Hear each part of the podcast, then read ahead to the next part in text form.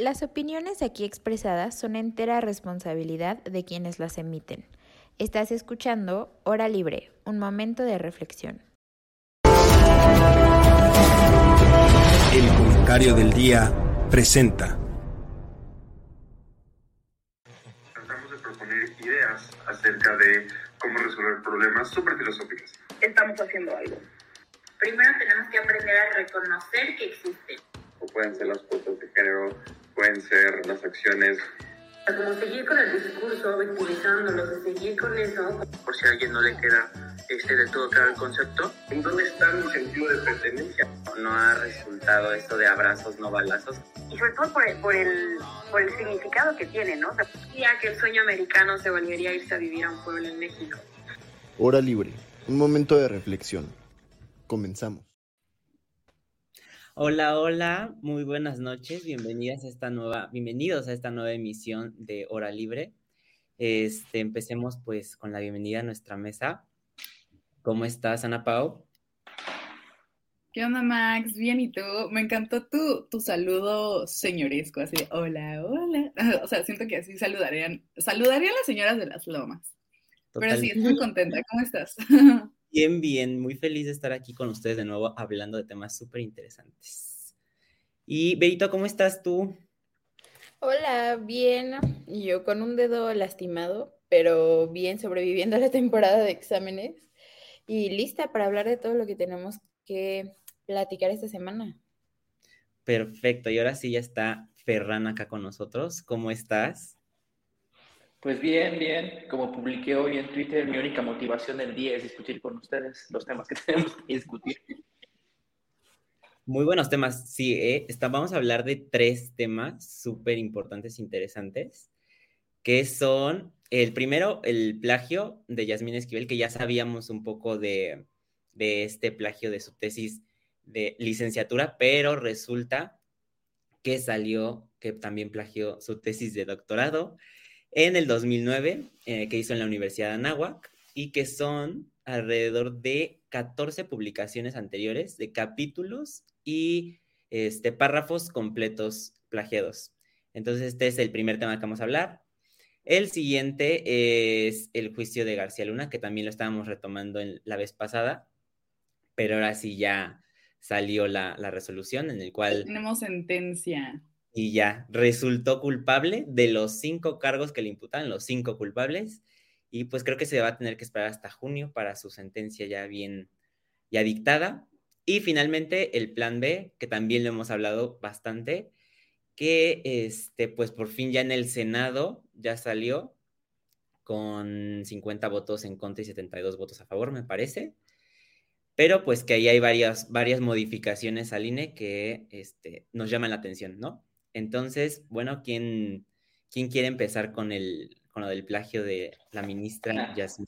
Si quieres, este, empiezo yo. Bueno, nada más quería comentar que, bueno, Ana Pau dijo hace mucho tiempo que no le gustaba mucho este, debatir con nosotros porque tocábamos temas tranquilos, relajados. ¿No dijiste eso? Últimamente hemos estado tocando unos temas súper polémicos. ¿No? ¿No dijiste? Que hemos estado tocando temas más relajados en comparación de los demás. No, a mí me gusta debatir lo que sea.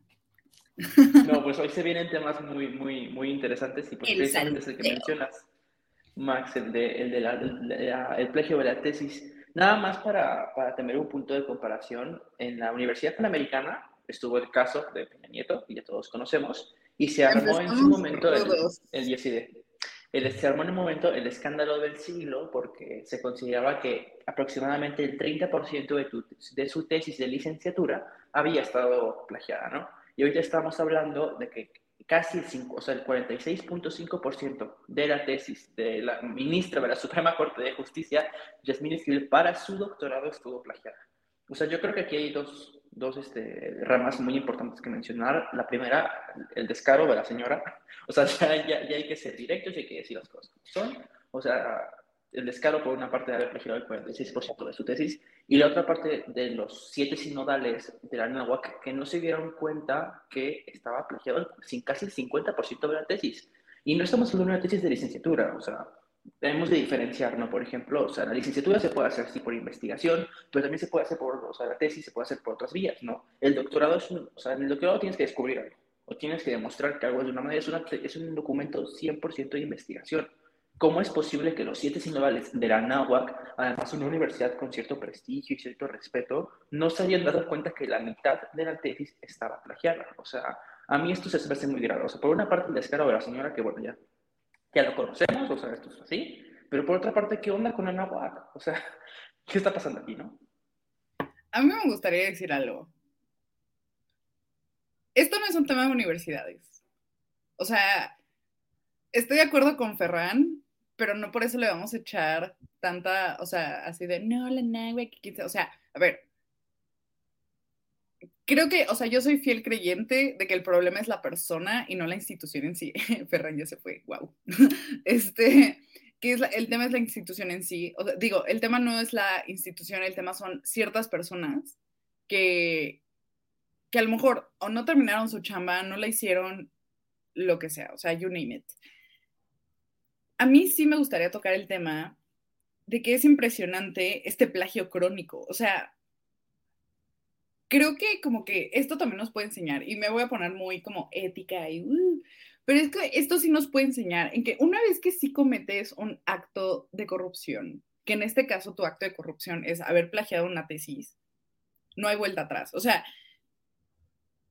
no hay como nada que diga como, ah, bueno, ya no lo voy a volver a hacer. No, al contrario, literalmente lo volvió a hacer en su tesis de doctorado. Y aparte, porque es que también veámoslo así, una de las motivaciones por las cuales una persona hace un acto de corrupción es, bro, nadie me va a cachar porque nadie me cachó la primera vez que lo hice.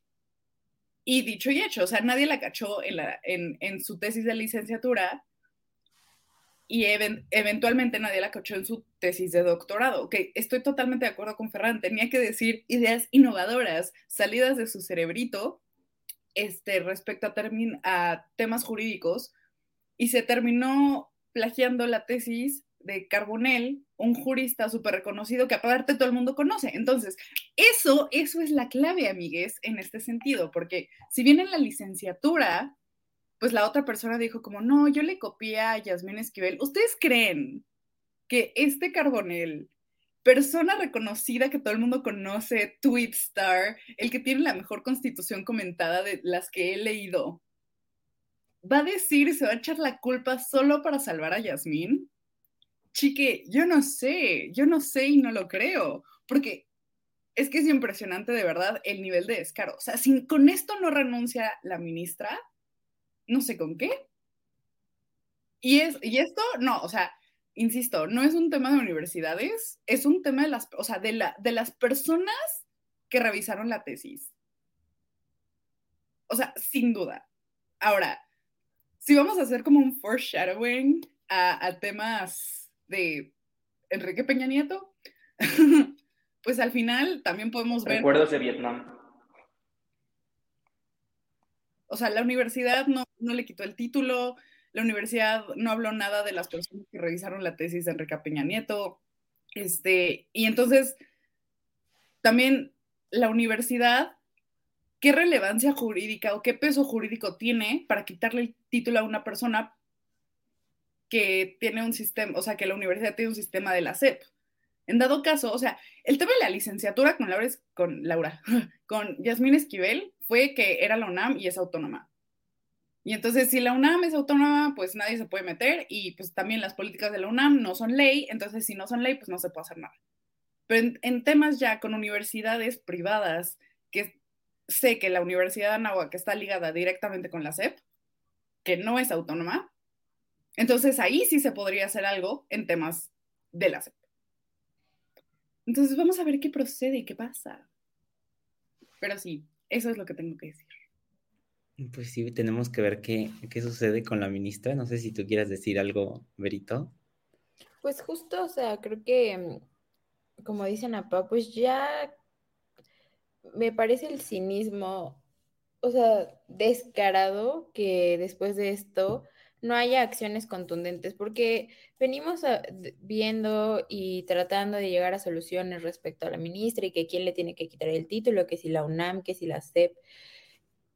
Pero ese no es el punto. El punto es que hay una persona en un puesto bastante importante, en un momento crucial de la Suprema Corte, que no debería estar ahí, porque no tiene la calidad moral para tener un puesto del que se supone que es funcionaria. Entonces, creo que, o sea, quiero pensar que esta acción ya va a ser contundente y va a tomar ya acciones más severas respecto de la instancia de la ministra en su puesto. Entonces, la verdad es que, como dice Ana pues, pues si la tesis primera ya la había plagiado y, y, y, a quien según realmente le plagió la tesis a, la ministra salió a decir, no, yo se la plagié primero y una disculpa, como dicen a Pau, el de, el de la, el Carbonero no lo va a hacer.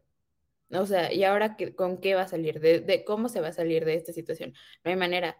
O sea, quiero pensar que de verdad tenemos tantito criterio y, y, y acción para poder tomar decisiones respecto a personas que están en un puesto que no deberían de estar. Porque ya vimos las consecuencias, porque ahí está García Luna siendo sentenciado en Estados Unidos por tener funcionarios que tienen antecedentes, tienen eh, como red flags y, se, y siguen estando en, puestos importantes. O sea, creo, estoy convencida de que debemos tener mucha más información y mucha más conciencia de quiénes son las personas que están en los puestos de cada institución.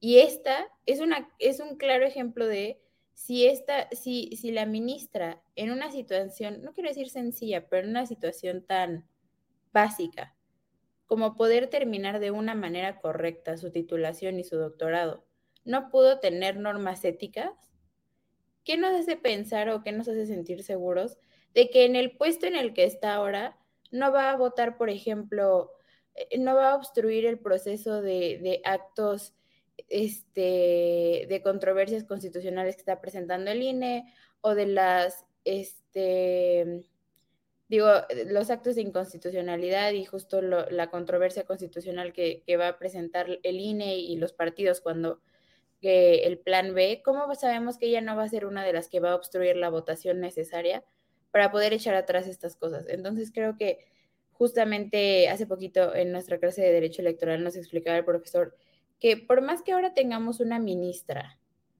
que se ve que está dispuesta a ponerle un freno a la impunidad que manejaba y al congelamiento que manejaba el presidente en la Corte, de todas maneras, en este tipo de situaciones donde necesitamos que la Corte sea eficiente para poder echar atrás las normas que están yendo en contra del INE, necesitamos una Corte que se ajusta con personas que tengan un criterio y que tengan no intereses políticos, sino interés por lo que se supone que deben ser ahí, que es la justicia. Entonces quiero pensar que podrán tomar acciones rápidas para que esta persona no, no vaya a ser un objeto de obstrucción a la justicia y más en los tiempos en los que estamos. Totalmente. Yo pensando en todo, todos sus, sus, comentarios acerca de este tema, me puse a pensar acerca de sí, o sea, la ministra plagió su tesis, pésimo, pero quien aprueba a los ministros es el Senado, ¿saben? O sea, justo, ellos... Justo eso iba precisamente, Max. Tienes toda la razón del mundo. Tuvieron que checarlo de fondo y de forma, ¿no? Cuando, cuando la, entrevistaron. Y Dios mío, o sea, yo apenas ayer aprendí a, checar el, el, plagio y todo eso en Word. O sea, o sea, yo sé que suena un poco tonto, pero no lo puede hacer algún equipo del senador o el mismo senado. O sea, tan solo poner su, texto en Word y checarlo, o sea, se me hace preocupante y alarmante qué se hace en el Senado. O sea, qué, qué están haciendo, qué es el labor del Senado cuando están aceptando a ministros que, Dios mío, o sea, no, no, o sea, plagió 14 publicaciones anteriores de su tesis de doctorado, pero también su tesis de licenciatura. O sea, es algo mm, es muchísimo como para que no se hayan dado cuenta. Y creo que lo pongo así de, es tan sencillo que lo aprendí yo ayer, de cómo checar el texto, revisar el texto en Word. Es como, ¿por qué no pueden hacer eso? Y si hay presupuesto, ¿por qué no lo hacen de una manera más técnica, por así decirlo, en el Senado? Si es la labor del Senado, ¿no? Entonces... yo creo que también se hace como un tema de encadenamiento. O sea, eh, porque, a ver, también tú esperas que esa misma labor la hayan tenido los, los que revisaron la tesis. Entonces, si tú ya piensas, o sea, yo lo veo así, o sea, si tú ya ves a alguien que tiene una licenciatura y que se tituló por tesis, no sé, o sea, Jaime, Jaime, nuestro compañero Jaime de Hora Libre del Trago Económico, ese Amix, se este, tituló por tesis. Pues, a ver, una, yo conozco a Jaime. Dos, yo conozco a sus asesores de tesis. Entonces, yo esperaría que la tesis de Jaime pues, sea íntegra y honesta y todo eso. Entonces, en el momento que Jaime se queda postular para ser ministro de la Corte y el Senado este, tenga que revisar sus papeles, van a decir, ah, bueno, pues la licenciatura ya la validó su asesor de tesis, la universidad y la SEP, porque este bro ya tiene título. Entonces, al final, regresamos a lo mismo. Quien realmente hace ese tipo de investigaciones son los periodistas. Es que yo creo que lo que mencionan ustedes dos tiene, tiene mucha importancia, porque creo que o sea, ¿en qué clase de país estamos en el que todos nos basamos por confianza y no nos damos cuenta de que la ministra plagió su tesis de doctorado y de licenciatura hasta que ya lleva un buen tiempo en el cargo? O sea, y no solamente es el Senado, es la propuesta del presidente, y no solamente es la propuesta del presidente, es la NAWAC al haber admitido como a iniciar su doctorado a una persona que plagió la licenciatura. Y no es solamente es la NAWAC, es donde hizo la maestría, que no sé si también fue la NAWAC, que admitió a alguien por haber hecho la tesis de licenciatura plagiada. Creo que la maestría la hizo en una universidad de España, Mix. Y son, las autoridades españolas de no darse cuenta de que la licenciatura estaba plagiada. Y luego son las personas de la UNAM que lo O sea, una cadena de negligencias que nos han llevado hasta el punto de que esta persona esté en la, Suprema Corte de Justicia. Y bueno, o sea, todos los posibles, y creo que, creo que iba más o menos encaminado a lo que decía Vero, todas las posibles decisiones que haya tomado como como miembro de la Suprema Corte, ahora está en entredicho porque no se respetaron los debidos procesos y porque, como dice, como dice es, una, es un encadenamiento, es una cadena de negligencias. ¿Qué onda? O sea, ¿qué estamos haciendo mal? Apenas, o sea, los tienen que ser los periodistas los que nos tienen que decir esto. Ni siquiera las instituciones en las que confiamos que se encarguen de hacer su trabajo. ¿Qué está pasando en el Senado? ¿Por qué no hicieron su trabajo? ¿Por qué propuso el presidente esta persona? ¿Por qué los sinodales aprobaron esto en NAWAC? En serio, es gravísimo. O sea, es, es la negligencia de un montón de personas que no han estado haciendo su chamba. Sí, y, y, creo que lo mencionas de que sí es el encadenamiento, pero la tarea del Senado es principal desconfiar, ¿no? Y creo que ponen entredicho todos los mecanismos de aprobación del país, o sea, ¿y qué es lo que se está haciendo? O sea, es totalmente correcto que lo hagan los senadores, que claramente tienen cargas ideológicas y no tienen los estudios técnicos que se necesitan para el derecho. O sea, yo creo que también es cuestionar los, los mecanismos que se están utilizando en el país. Pero bueno, pasando a otro tema un poco también importante y también un poco preocupante, bueno, más bien preocupante, este, el plan B. Eh, la semana pasada en el Senado, les voy a dar un poco de contexto, voy a dar un poco de contexto. Este, el, Senado aprobó la reforma, el famoso Plan B propuesto por el presidente, con 72 votos a favor, 50 votos en contra. Y más o menos los puntos más importantes, pues eliminación de, juntas distritales, reducción de, juntas locales, disminución de recursos, recorte del servicio profesional electoral, eh, retabulación de salarios, eliminación de fideicomisos, eh, los partidos pueden guardar remanentes. Y bueno, eh, ese es otro tema muy importante, espero que ahorita lo, toquemos, que es la propaganda, también la propaganda del gobierno, tiene algo que ver ahí. Y algo que no pasó, pero que era, estaba preocupante y que no pasó en la Jucopo, fue la transferencia de votos de partidos políticos. No sé quién quiera iniciar con este tema.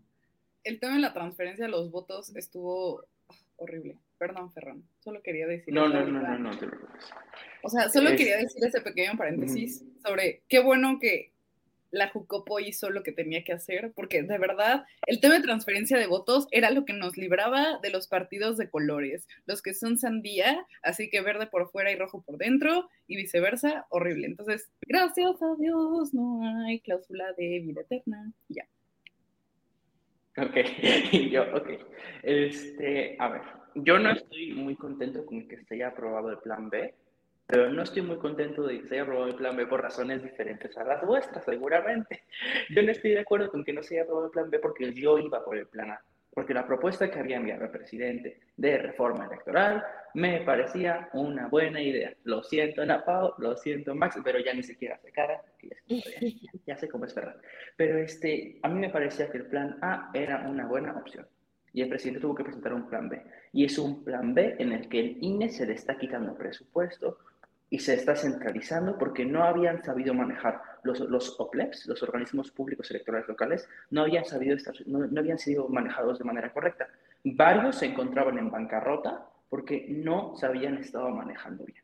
Y aparte, el INE, creo yo, era un despilfarreo de dinero público que no se estaba empleando de manera correcta y no estaba funcionando adecuadamente y requería una reforma electoral. Yo estaba de acuerdo con que el INE pasara a ser el Instituto Nacional de Elecciones y Consultas. Ya no va a ser así porque no se aprobó la reforma electoral. Reforma electoral que, por cierto, le convenía a los partidos de la oposición. Porque si hacemos números, nos damos cuenta que con el nuevo sistema que proponía el presidente, quien iba a perder diputados era Morena, y quien iba a perder senadores era Morena, y quien iba a ganar diputados y senadores era la oposición, era el PRI y el PRD. Era una reforma más democrática y era una reforma que permitía al país tener más democracia pero no se quiso aprobar porque en este país existe en la oposición una amblofobia y todo lo que tenga que ver con AMLO está automáticamente mal no funciona y todo está mal, Y no se dan cuenta de que verdaderamente la propuesta, eso sí, la propuesta que había enviado la Cámara de Diputados era distinta. Todo el presidente la modificó. Pero la, propuesta original que había sido de la Cámara de Diputados era, eh, favorecía más a, a Morena pero no es el caso de lo que dijo el presidente. Y luego el presidente tuvo que proponer el plan B porque no quisieron entrar en diálogo este, la oposición. Es más, el PRI se acabó volteando porque al principio dijo que iba a votar la reforma electoral y al final, después de, ver la presión pública de algunos sectores este, que había, dijo que ya no quería, ¿no? Y se aprobó la reforma, el plan B, que a mí me parece que se queda corto de lo que tendría que haber sido la reforma electoral, pero que más o menos puede intentar arreglar todo el desastre que hay en el INE y que yo creo no funciona de manera correcta ya, ya, ya terminé, ya pueden comenzar. Este, ya pongo mi escudo llamado. Perfecto, si quieres. Yo creo que, o sea, el plan A no me parecía correcto porque de entrada le iba a quitar la autonomía que tiene el INE. Y creo que eso era como el problema central de, de, de que hubiera procedido esta, este plan A, porque si algo nos ha demostrado la historia es que este país no puede tener instituciones bajo el poder ejecutivo que sean, y al menos de la importancia que es tener la democracia en México, porque van a funcionar respecto a la persona que esté en el poder. Sea 1988. Sea el color que sea, sea el partido que sea, sea la persona que sea, el apellido que sea. Entonces, creo que eso era lo que a mí me alarmaba más. Y con este plan B, creo que eh, el problema de el problema de facto es que no es que el INE sea perfecto. Claro que el INE necesita una reforma. Claro que el INE, como justo como mencionó Ferran, tiene problemas que son bastante delicados y que, y que son bastante notorios. El problema es el tiempo, porque hacer una reforma tan agresiva y tan y agresiva me refiero al cambio estructural que implicaría para el INE. Eh, en, a unos meses de la elección presidencial de 2024, bueno, a unos meses a un año todavía, es peligrosísimo, porque se va a cambiar las reglas de un proceso que es fundamental para el país en un muy poco tiempo y donde estamos viendo que no hay una corte que vaya a defender los derechos electorales de las personas, no hay una impartición de justicia y un, y un cumplimiento al, derecho de votar y ser votado, porque ahora de las personas que están saliendo a, quererse eh, destapar como candidatos, todo es mediático. Realmente no hay un candidato que estemos viendo que tenga una estructura, un compromiso, una una idea de lo que realmente quiere hacer para poder ganarle a la, a la, a la mayoría que tiene, que, tiene Morena. Entonces creo que vemos a una posición que una semana parece que sí todos vamos de la mano, otra semana se vuelven a pelear entre el PRD, el PRI, el PAN. Una posición que está sumamente afectada por el por el daño de imagen que tiene cada uno de esos partidos, porque ¿qué vamos a hacer cuando estemos en 2024? Votar y darles ahora otra vez el voto de confianza y decir, bueno, pues es que si, tenemos que elegir entre Morena y el PRI, PAN, PRD, o sea, ese no es el camino. Y, y, nos estamos dando cuenta que Morena tampoco va a elegir un candidato ni porque sea bueno, ni porque sus funciones en el gobierno hayan sido buenas, ni porque haya tenido... De méritos importantes en el país. Claudia Sheinbaum no los tiene. Marcelo Ebrard, digo, su función en relaciones exteriores a mí me parece bien, pero también tiene muchas cosas atrás de cuando fue jefe de gobernación y demás que son bastante cuestionables. Eh, Monreal, Adán Augusto, que está jugando a ser el clon de, de AMLO en todas las demás participaciones en las que tiene que hacer creo que es justamente lo, vamos a volver a vivir lo mismo del año anterior, digo, de las elecciones anteriores que eran, pues, por el menos peor. Y se nos están acabando las opciones. Porque ahorita... Noroña. Exacto. Porque entonces ahorita no, no, va a faltar que si Monreal no es el elegido por Morena, ah, pues entonces yo este, voy a ser independiente y porque yo sí sé y porque yo puedo. Y no va a faltar el del PRI que diga, no, pues es que el, de, el, el que haya sido seleccionado por el PAN no me gustó. Y entonces no, no hay congruencia, no hay congruencia en el sistema y creo que todavía meterle más incertidumbre con un cambio de reglas tan fuertes como el que está planteado en, en el plan B, pues es que nos da, o sea, es una desventaja por completo.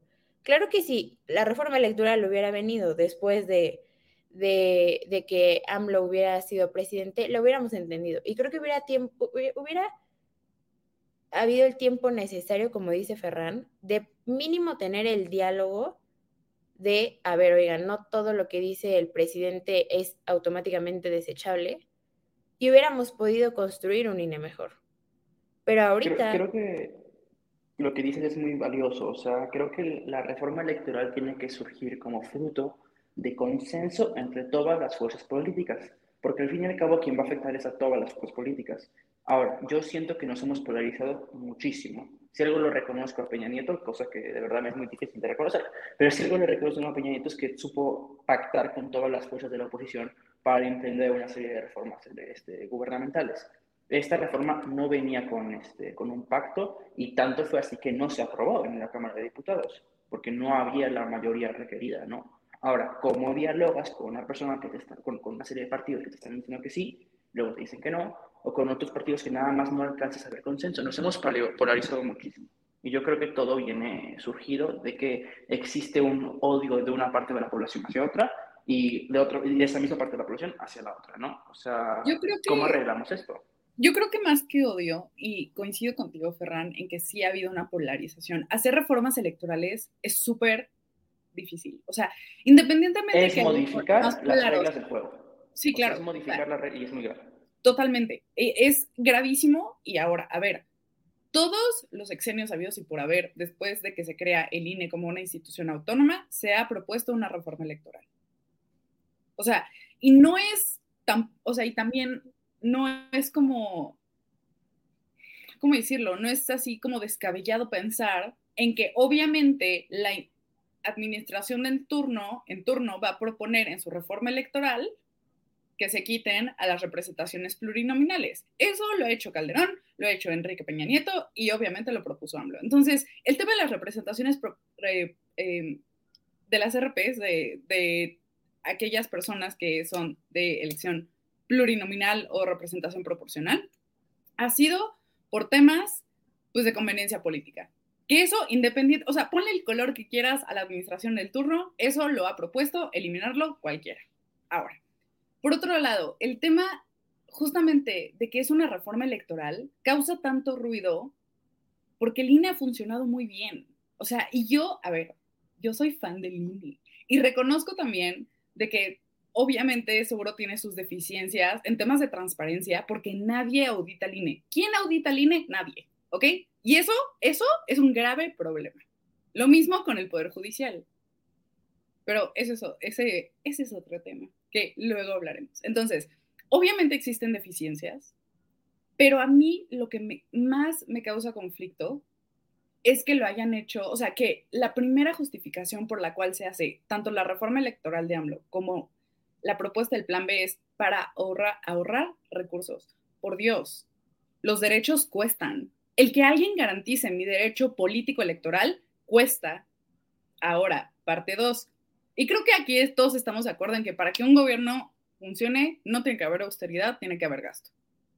Ahora, en este mismo sentido de que los derechos político-electorales cuestan, pensemos, ¿quién se encarga de organizar las elecciones?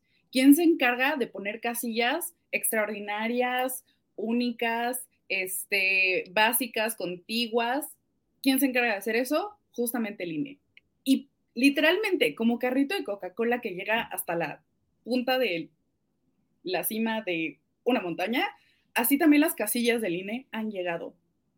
Entonces, el, el, número de casillas que se instale cuando se hace un ejercicio electoral es importante, sobre todo para llegar a comunidades que ni siquiera los políticos llegan, literalmente. Entonces, obviamente el instalar casillas es costoso, el que tú tengas una credencial de elector que se vuelve tu DNI y que te lo pidan hasta el elantro y que te aparte te lo den gratis, cuesta. Eh, obviamente ese tipo de cosas, que son las más costosas del INE, el tema de las elecciones y el tema de las credenciales, obviamente son costos que no puedes abaratar. Sobre todo que el INE también es referencia, en primer lugar, internacional como instituto electoral, y dos, por sus niveles de seguridad en temas de, este, para el tema de los votos, o sea, de, de las papeletas y de la tinta esta que hizo el IEPN, uh, y también en seguridad de la, del INE. Entonces, obviamente, y yo, o sea, yo realmente lo creo y lo sostengo y lo defiendo, o sea, el INE sí tiene que gastar dinero. Y no se puede pensar que el INE tiene que ser austero y no se puede pensar que el INE tiene que abaratar costos porque simplemente eso implicaría una deficiencia en que las mexicanas y los mexicanos puedan ejercer su sufragio de forma efectiva. Hasta ahí dejo mi intervención. Y yo. Esa es mi bomba. Ferran. Este, a ver, a ver, a ver, a ver, a ver.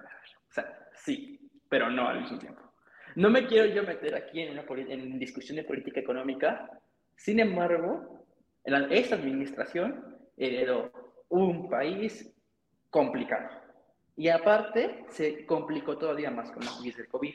Entiendo perfectamente el discurso del presidente de austeridad y de recortes. ¿Por qué? Porque hay que recortar porque no tenemos dinero y ese dinero tiene que ir dirigido a, proyectos o programas que beneficien de manera directa a la población. No estoy diciendo que el dinero no beneficie de manera directa a la población. Lo que estoy diciendo es que ya había habido casos serios de abuso de ese presupuesto y me baso en los OPLEX. Si de por sí a lo mejor la labor del INE nacional es este, buena y se habían estado haciendo cosas buenas que también discrepo porque Lorenzo Córdoba no es este que diga yo, yo no soy fan extrema de ese señor.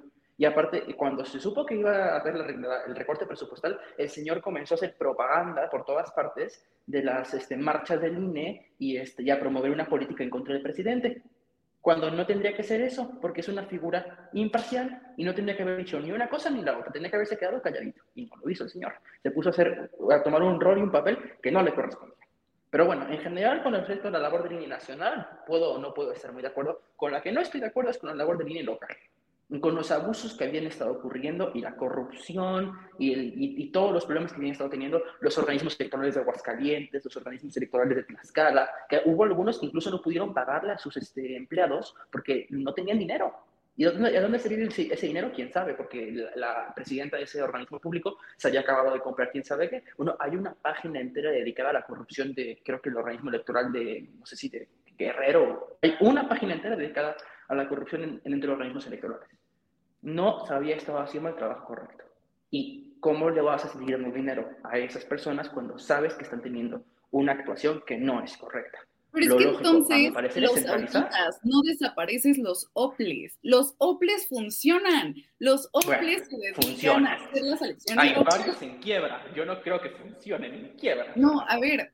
Ah, es que ahí también estamos entrando a temas de corrupción que no deben de abordarse, que no deben de abordarse modificando las leyes secundarias o reformas electorales. O sea, aquí ya es como you name it, ¿sabes? O sea, si tú verdaderamente, y justo lo vamos, lo van a ver en sus clases de acción de gobierno, o sea, tú no vas a abordar un tema de todo el árbol completo, o sea, tú ves un problema y esto el árbol completo. Tú no vas a decir, ¿sabes qué? Vamos a quitar el árbol completo. No, tú vas a abordar el tema de las raíces, o sea, te vas a ir raíz por raíz para abordar el problema. Y entonces, ves cómo puedes auditar a los soples, ves eh, les pide rendición de cuentas a los soples porque, y eso coincido, y yo espero que todos coincidan, el tema de transparencia, de manejo de recursos de los soples, está fatal. O sea... Yo, perdón, perdón, paréntesis. Yo no dije que Lorenzo Córdoba para las marchas de niños. Eh, no dije eso. Lo que dije es que ah. tomó un papel, yo no dije eso. Lo que dije es que tomó un papel que no le correspondía promoviendo una política en contra del gobierno, cuando no tendría que haber estado ni un lado ni del otro. O sea, eso fue lo que yo dije. porque vi el comentario. Bueno, también, a ver, es que también hay que entender, o sea, no hay que justificar, hay que entender. Los organismos autónomos constitucionales son como adolescentes. Tienen autonomía de gestión, tienen autonomía administrativa, pero no tienen, bueno, en este caso el INE tiene autonomía presupuestal, pero de todos modos depende directamente de que sus papás sí le den el dinero o no. Entonces, obviamente tiene que ser berrinche si no le dan el dinero. Entonces, en este sentido, este, o sea, entiendo por qué Lorenzo Córdoba empezó como, no, no me quiten mi dinero, no, este, y así, pero pues bueno. Y también, no tendría que haberlo hecho, ¿eh? No tendría que haberlo hecho. Igual que yo aplaudo el hecho de que la ministra de la Suprema Corte no le haya aplaudido al presidente durante de lo de la Constitución, porque hay división de poderes, ese señor tendría que haberse quedado callado y haber comentado en privado, oye, no estoy de acuerdo con eso. Y con lo que tampoco yo personalmente estoy de acuerdo es que en una época de austeridad en la que se tiene que cobrar dinero, ese señor se sube el sueldo, porque tienen este, autonomía presupuestal y tiene la capacidad de decir que se sube el sueldo, que quiere subirse el sueldo. Y entonces, mientras que todos lo rebajan, diputados, presidentes, ministros, ese señor se lo quiere subir y quiere aumentar el presupuesto. Y no se me hace lógico porque no tenemos dinero y tenemos que tratar de tener una política de austeridad porque a todos nos conviene. Eso es a lo que yo voy. Si no funcionan las cosas, tu, tu, tu solución es auditar es este, este, ver más o menos en qué fallo se está haciendo parte por parte. Yo no creo que esa sea la solución correcta, porque vamos a, o sea, imagínate el gasto presupuestario de tener que auditar OPLEP por OPLEP a directamente centralizar y confiar en que el nuevo organismo que estás modificando va a funcionar. Yo veo mejor esta parte. El tema es que, si auditar y parte por parte. El tema es que si centralizas, este, no hay forma en la cual tú puedas llegar a todos lados. O sea, también los soples organizan el, o sea, justamente las, juntas distritales y los consejos directivos y uh, todo eso que se quiere modificar justamente abona a que la organización, o sea, a que sea como un pulpo, o sea, que pueda, o sea, manejarse de forma más eficiente. Literalmente, estamos cortando los costos de transacción, porque, y arriba COUS y arriba el institucionalismo económico, porque lo contrario, si una persona lo está viendo sola, no hay forma en la cual este, pueda ver que las, una, que las cosas estén, se estén haciendo bien, y dos, no hay forma de, digamos, tropicalizar la toma de decisiones y, el ejercicio. O sea, es muy difícil que un organismo centralizado en Ciudad de México conozca las deplorables situaciones de lugares remotos en todo México. O sea, y aparte realmente, o sea, el tema del dinero también no solo es para, o sea, no puedes recortar, me pregunto yo más bien, ¿por qué recortarle dinero al INE? Pero las primeras personas que tuvieron eh, presupuesto este el, en el, para 2023 es la Guardia Nacional, son los proyectos que no nos están llevando a ningún lado en este momento. Son los programas sociales que no tienen ninguna supervisión ni ningún comprobante de que estén funcionando y que estén dirigidos a las personas que tienen que estar dirigidas. Y no tenemos dinero efectivamente, pero porque hay un muy mal manejo del dinero, porque no sabemos dónde está el dinero. La, la, mm, Ah, mm, estaba leyendo hace poquito que la auditoría ya empezó a encontrar desviaciones y, falta de recursos y demás en los proyectos eh, eh, en, el Tren Maya y demás. Entonces quiero pensar yo, qué conveniente que sea precisamente al INE al que le podemos cuestionar la cantidad de dinero que gasta. Y el problema es que, como dice Ana Pau, el INE no está manejando cosas... Em, irrelevantes. O sea, y, nada en el gobierno es irrelevante, pero me parece que no está manejando cosas que no sean fundamentales, eso es lo que quiero llegar. Y, eh, y, asegurar los derechos electorales de los ciudadanos es muy costoso. Y de entrada está asegurando el derecho de la democracia como tal, porque el INE no nada más está recibiendo ese, ese presupuesto para él, ese presupuesto todavía lo tiene que dividir entre los partidos políticos, para que los partidos políticos puedan eh, funcionar durante el año. Entonces, si, si, agregamos los partidos políticos, precisamente lo que dice Ana Pau, eh, lo que cuesta tener tu INE, las elecciones, que es lo que yo pienso, o sea, y es lo que más me preocupa, no es que no podamos ver los problemas del INE, porque ahí están. Y, y, seguramente hay maneras de que sean más eficientes. Y seguramente hay maneras en que los recursos puedan ser utilizados de mejor manera y no despilfarrarlos. Pero ahorita, ahorita estás poniendo en peligro una elección que es fundamental porque no importa la persona que llegue al poder el próximo 2024, eh, no importa de qué color sea, no importa de qué partido sea, va a recibir un país que está en una crisis muy fuerte, tanto cultural como financiera, eh, con relaciones internacionales bastante debilitadas por unos lados, eh, una sociedad polarizada a más no poder y así no puedes ejercer una gobernabilidad, no importa lo mucho que haya sido tu campaña, lo padre que hubiera estado tu coalición o, si realmente eh, estás proponiendo un cambio, o sea, la persona que llegue al 24 va a tener una tarea fundamental, o sea, de verdad es, va a ser básico para la persona que llegue el 24 poder sacar a México adelante. Y también, yo creo que, o sea, yo creo que también es un tema este, jurídico, porque tienes hasta 90 días para presentar este, reformas a las leyes electorales antes de una elección. Tenemos elecciones en julio y en septiembre. Entonces, obviamente todavía estamos a tiempo para, o sea, al menos el gobierno está a tiempo para hacer ese tipo de reformas, pero entonces yo me pregunto y lo dejo a pregunta para todos. Este, las siguientes elecciones, entonces, ¿quién las organiza? ¿Las va a organizar el, INE ya centralizado o las va a organizar directamente los soples? ¿Que verdaderamente van a desaparecer o no van a desaparecer? Entonces, es un tema que espero dedicarle más tiempo en otras, en, o sea, sí necesitamos un programa repleto de este tema, literalmente para como que ponernos a cuestionar y hablar al respecto. Pero bueno, Sí, totalmente, totalmente. Y ya nada más te respondo tu pregunta que dejaste. Sí, el ministro Alberto Pérez Dayán suspendió la aplicación del Plan B en los estados en el que ya inició el proceso electoral, en Coahuila y en el Estado de México. Y pasando a temas igual un poco eh, también preocupantes y también spicy para terminar esta emisión. Hoy venimos con todo. Sí, venimos potentes. Y es el juicio de Genaro García Luna, en el cual resultó, bueno, lo declararon culpable de los cinco delitos, que fueron conspiración para la distribución internacional de cocaína, conspiración para la distribución y posesión de cocaína, conspiración para importar cocaína, delincuencia organizada y dar declaraciones falsas en su solicitud de naturalización. No sé quién, quién quiera iniciar. No sabía que se quería naturalizar. Eso sí es chismoso. Y yo, por favor. Déjame empezar a mí, por favor. A ver, Gena, nuestro estimado tío Genaro.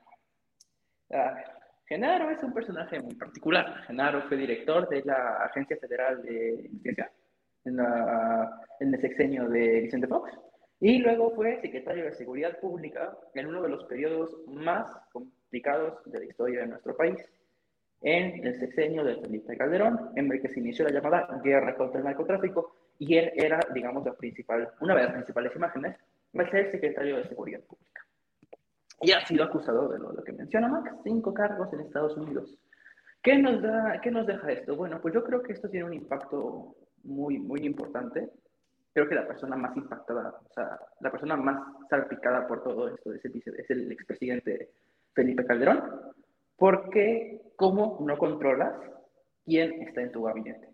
¿Cómo no controlas, este, o sea, es tu responsabilidad como jefe del Ejecutivo, tu única función, aparte de representar a México y ser jefe de Estado, es también ser jefe de gobierno, es decir, dirigir a tus secretarios de Estado, porque tú no puedes todo solo tú no puedes ser secretario de Gobernación, secretario de Educación Pública, secretario de... No puedes hacer todo solo.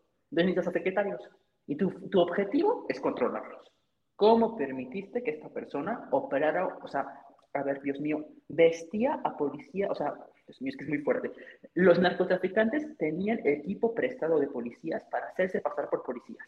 Los propios policías recibían a veces sobornos en droga no sabemos qué hacían con ella, pero no, no hay que ser menso para imaginar que aparte de que a lo mejor la consumían, este, la vendían. O sea, convirtió la Secretaría de Seguridad Pública, bueno, en su momento la Policía Federal, en una red de trata de, este, estupefacientes.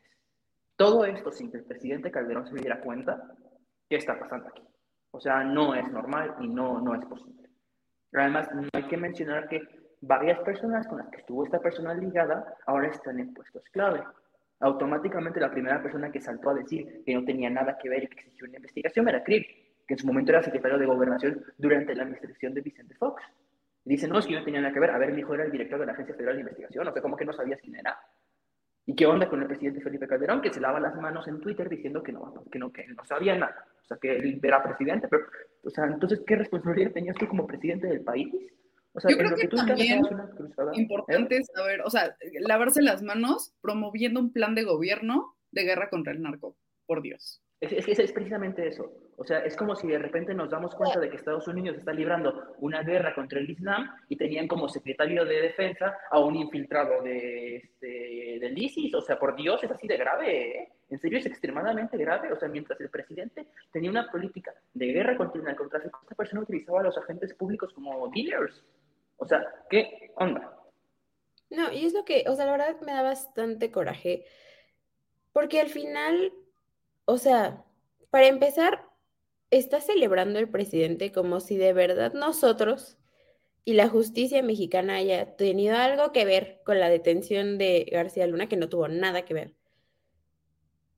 Y está celebrando que, que, ¿no? Y ahora que nos cuente y que lo hagan que lo hagan testigo protegido y que, y que embauque a, Calderón y a Fox y a todos los que tienen que ser. La verdadera pregunta aquí es ¿por qué?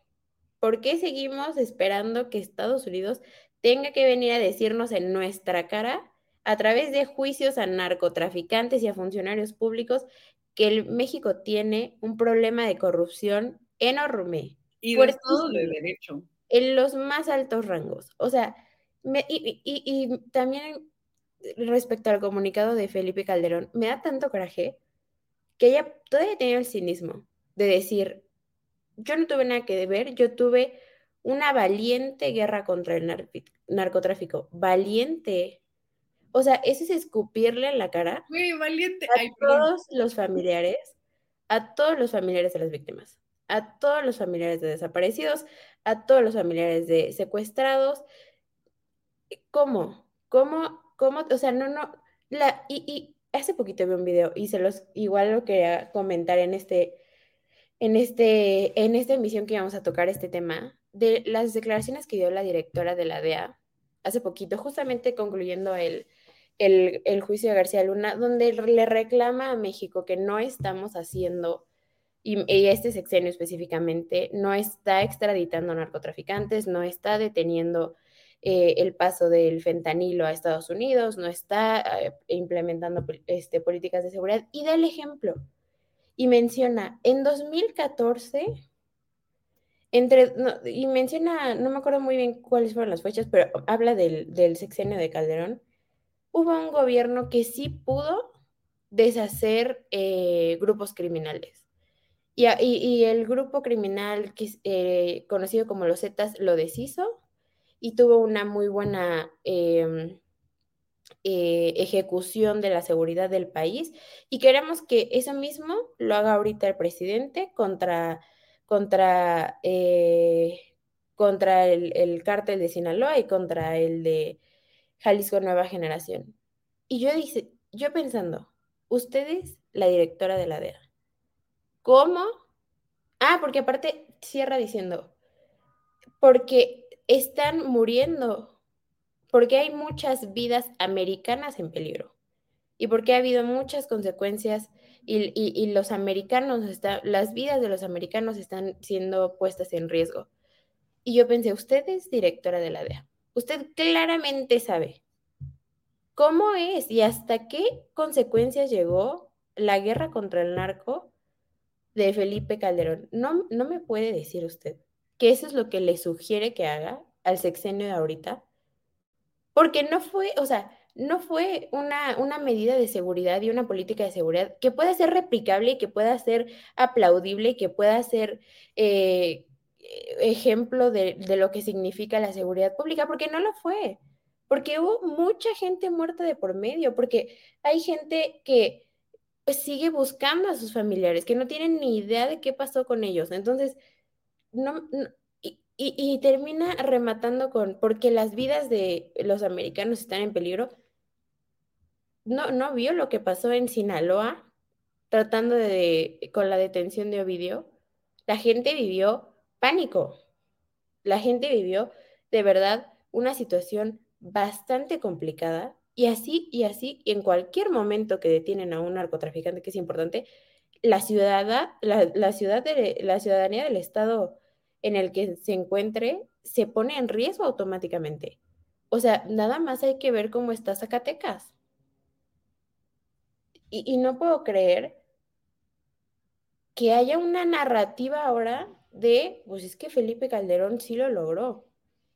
Porque perdónenme, pero eso es un insulto a, las, a, los, a los familiares de las víctimas de todo el sexenio de Felipe Calderón. Entonces, claro que hay una enorme deficiencia de, de, la impartición de justicia en el país, pero, pero, pero lo que mencionábamos al principio de esta emisión, si no tenemos la capacidad ni de saber quiénes son las personas que están ejerciendo cualquier puesto público, ¿cómo vamos a asegurar que, la, que, que, su funcionamiento en el puesto va a ser el correcto? No hay manera.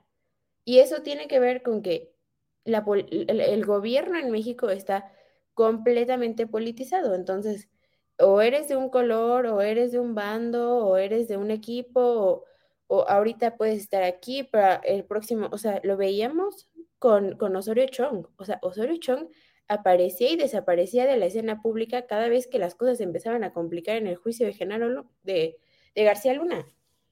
Entonces, creo que hace, o sea, ya, ya no hay más que necesitamos saber para ser sumamente conscientes de que el país está metido en un problema de corrupción enorme que empieza a ser alarmante a tal nivel que justo lo que decía Ferran, o sea, tenías a un jefe de seguridad coludido con el narcotráfico y que seguramente por haber beneficiado solamente a un cártel, fue que los otros cárteles, o sea, asesinaron a personas al por mayor. Y de verdad que es preocupante, o sea, no hay creo yo, no hay, no hay ningún, ninguna autoridad ni ningún procedimiento ahorita que le demuestre a México que somos nosotros capaces de quitar a las personas incorrectas del puesto en el que están. Porque que Estados Unidos nos siga escupiendo las verdades no nos funciona nada. Una vez más, quedamos en la misma situación de saber efectivamente que nuestros funcionarios son corruptos, pero, o sea, de verdad, no hacemos nada.